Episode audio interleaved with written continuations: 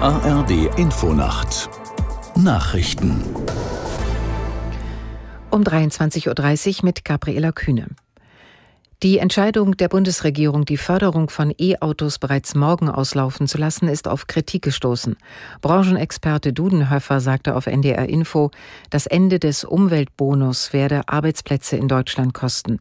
Der Absatz von E-Autos werde einbrechen. Es geht um gut 200.000 Fahrzeuge nach unten. Also wir werden dann bei 300.000 Fahrzeugen landen. Und äh, das ist nicht nur für die Autofahrer und das Klima eine Katastrophe, das ist natürlich auch eine ganz große Katastrophe für die deutsche Automobilindustrie. Insgesamt geht der Markt zurück. Insgesamt äh, wird es für die deutschen Autobauer sehr, sehr schwer, mit der ungünstigen Kostenposition bei den Elektroauto im Weltgeschäft mitzuwirken. Das heißt, wir in Deutschland verlieren äh, Wettbewerbsvorteile gegenüber dem Rest der Welt. Branchenexperte Dudenhöfer auf NDR Info.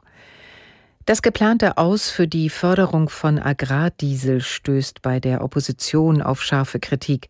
CDU-Vize Breer sagte, die Ampel verspiele den letzten Funken des Vertrauens der Agrarwirtschaft. Die Unionsabgeordnete Konnemann erklärte, die Landwirtschaft in Deutschland sei schon jetzt kaum noch wettbewerbsfähig. Angesichts der Haushaltskrise will die Bundesregierung in der Landwirtschaft sowohl die Befreiung von der Kfz-Steuer als auch Steuervergünstigungen für Diesel streichen.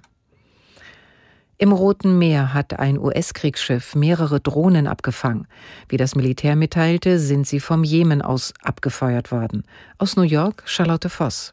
Der Zerstörer USS Carney habe die Drohnen über dem Roten Meer abgeschossen, teilten die Amerikaner auf X, vormals Twitter, mit.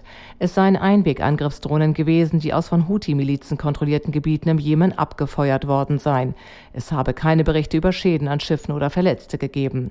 Seit der Krieg zwischen Israel und der radikal-islamischen Hamas eskaliert ist, hat die dem Iran nahestehende Houthi-Miliz im Jemen schon mehrfach Drohnen und Raketen auf Israel abgefeuert und Schiffe im Roten Meer angegriffen. Vor diesem Hintergrund ändern immer mehr Reedereien Parteien ihre Routen. Katar vermittelt offenbar erneut zwischen Israel und der Terrororganisation Hamas.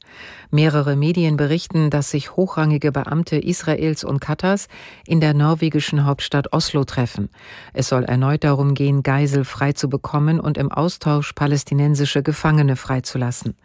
Die Hamas hält im Gazastreifen noch immer mehr als 100 Menschen als Geisel. Drei von ihnen wurden gestern versehentlich von israelischen Soldaten getötet. Das Wetter in Deutschland. Nachts im Norden gelegentlich Regen, sonst meist trocken, plus 8 bis minus 4 Grad. Morgen im Süden meist heiter, im Norden etwas Regen, 4 bis 11 Grad. Die weiteren Aussichten. Am Montag im Norden regnerisch, im Süden Sonne 4 bis 10 Grad und am Dienstag wechselhaft im Süden heiter bei 3 bis 10 Grad. Das waren die Nachrichten.